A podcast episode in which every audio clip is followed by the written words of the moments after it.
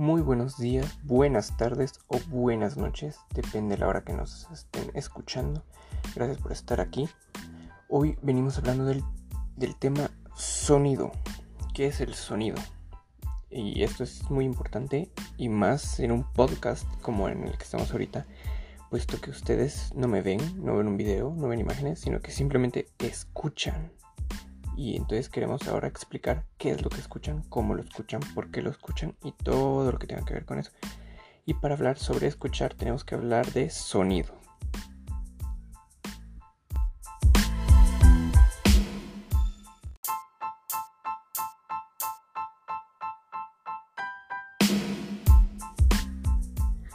Ok, entonces para empezar tenemos que entender el órgano que recibe el sonido y que nos deja entenderlo, el oído.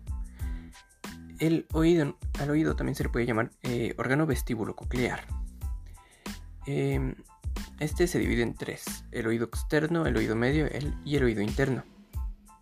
En el oído externo entraría la parte que todos conocemos como oreja o orejas, porque en este caso son dos. ¿eh? Y en las orejas, ustedes entienden, como surcos, caminitos ahí. Y a estos caminitos se les va a llamar conductos auditivos externos, ya que estos em, mandan, por decirlo así, el sonido hacia adentro, hacia la parte interna. En la parte interna está la cavidad timpánica y la membrana timpánica. Estos dos se les conoce juntos y normalmente como el tímpano, así nomás, que este transmite la señal hacia los huesecillos de adentro, eh, que son el yunque, el martillo y el estribo. Estos tres pasan el sonido a corrientes eléctricas que estas corrientes ya eléctricas pasan a el oído interno, el cual lo manda hacia el cerebro y, una vez, y esto nos permite entender el sonido.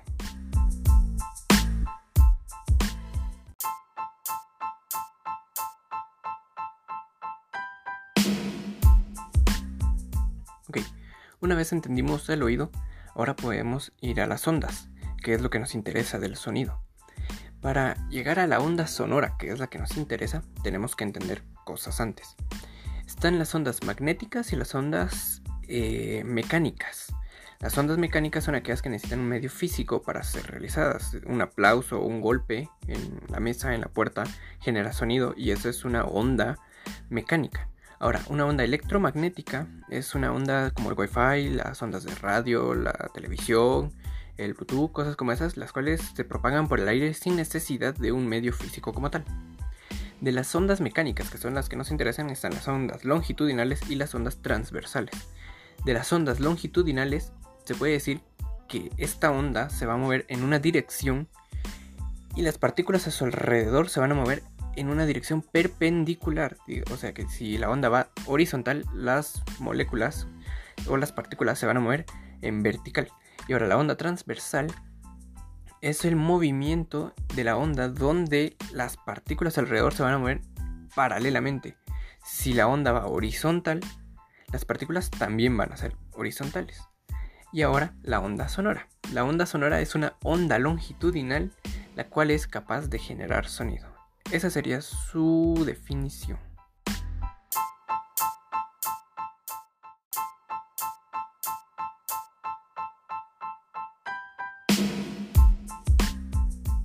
Ok, ahora vamos a hablar de refracción del sonido. Hay que entender que refracción no es lo mismo que reflexión, puesto que reflexión es un rebote del sonido. Ahora, la refracción es el cambio de ángulo que le sucede al sonido en este caso cuando quiere atravesar una densidad distinta. Esto podemos verlo en el aire. Cuando el aire está a diferentes temperaturas, eh, la densidad cambia. Mientras más alta la temperatura, menor será la densidad. Y si el sonido intenta atravesar diferentes densidades de aire, esto podría causar una refracción cambiando el ángulo y puede que el sonido no llegue a donde quería llegar.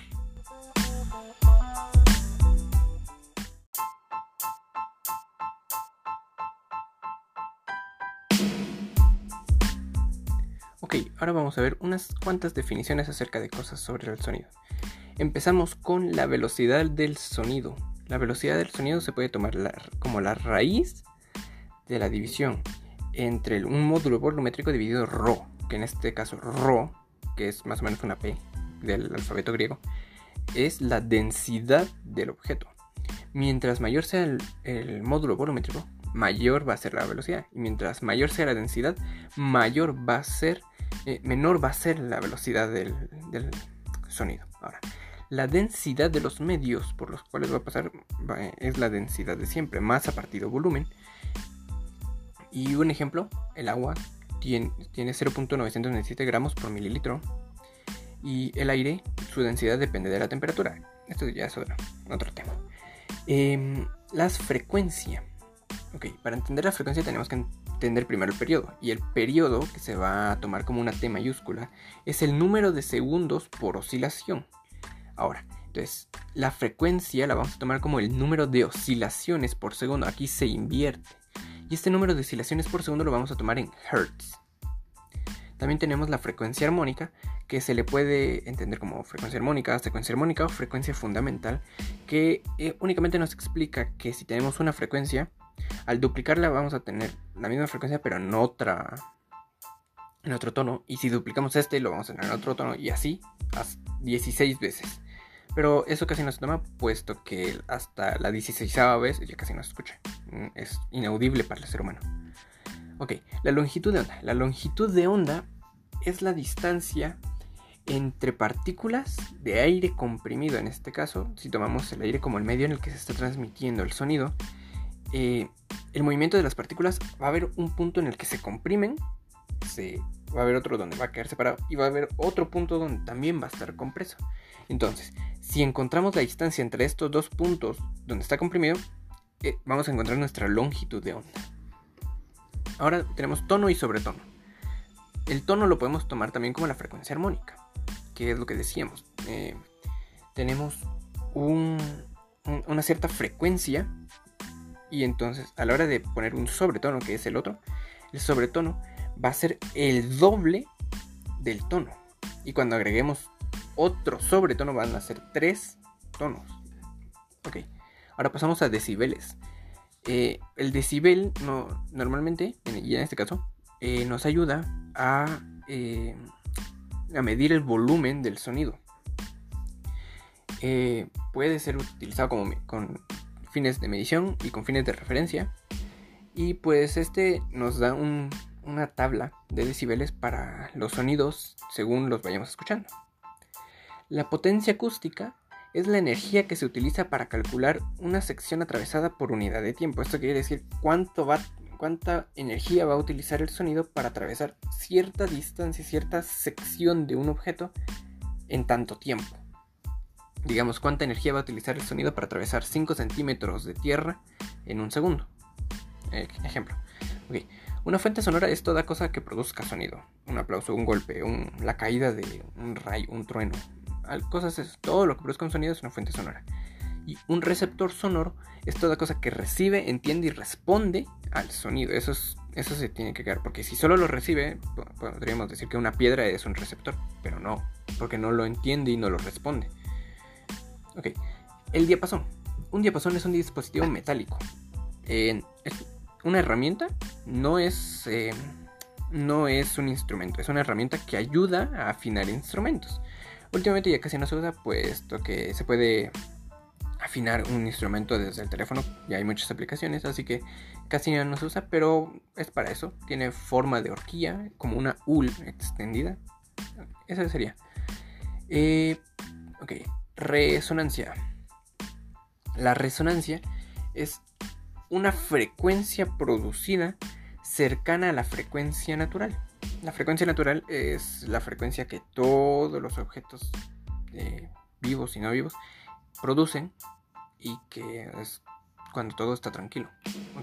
La amplitud de onda es el movimiento máximo de una molécula desde su posición de equilibrio hasta un extremo. esto, esto se tiene que ver de manera gráfica, donde hay una línea central y entonces eh, la molécula se va a mover hacia la derecha y va a regresar hacia esa línea central eso es la amplitud de onda, nada más. No pasa hacia el otro lado, no. Solo desde un lado, desde el centro hacia un lado y regresa. Esa es la amplitud de onda. Los rangos audibles. Los rangos audibles para el ser humano van desde los 20 Hz hasta los 2000 Hz. En 20 Hz es lo mínimo que podemos alcanzar a escuchar. Y los 2000 Hz es un sonido ya muy alto que podría llegar a lastimar un poquito. Pero la mayoría no lo escucha. Y sonidos infrasónicos y ultrasónicos. Un sonido infrasónico es una vibración de frecuencia inferior a las audibles. O sea, es, una, es un rango menor a los 20 Hz. Está por debajo de lo que podemos escuchar. Y el, un sonido ultrasónico está por encima de los 20.000 Hz. Está por arriba de la frecuencia máxima para el oído del ser humano.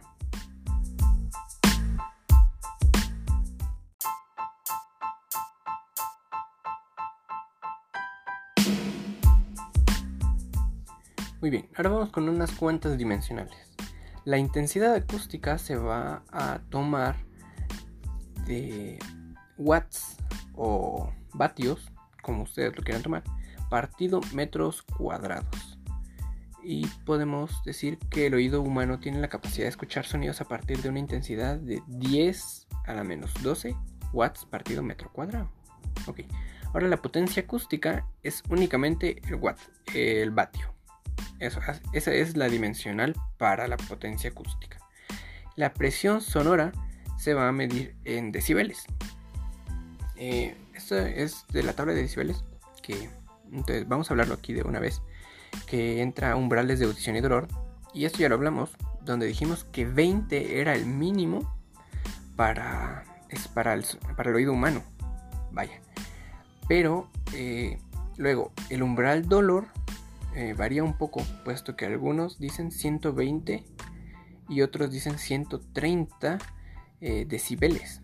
Normalmente lo, tienen, lo toman hasta los 130 decibeles, puesto que ya es un nivel muy alto y casi nadie lo aguanta.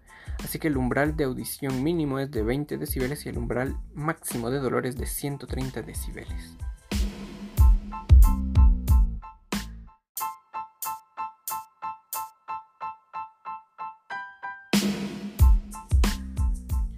Bueno, eso sería todo acerca de sonido. Gracias por estar aquí, gracias por tomarse el tiempo de escucharme y recuerden que los estaremos esperando en un siguiente episodio. Hasta la próxima.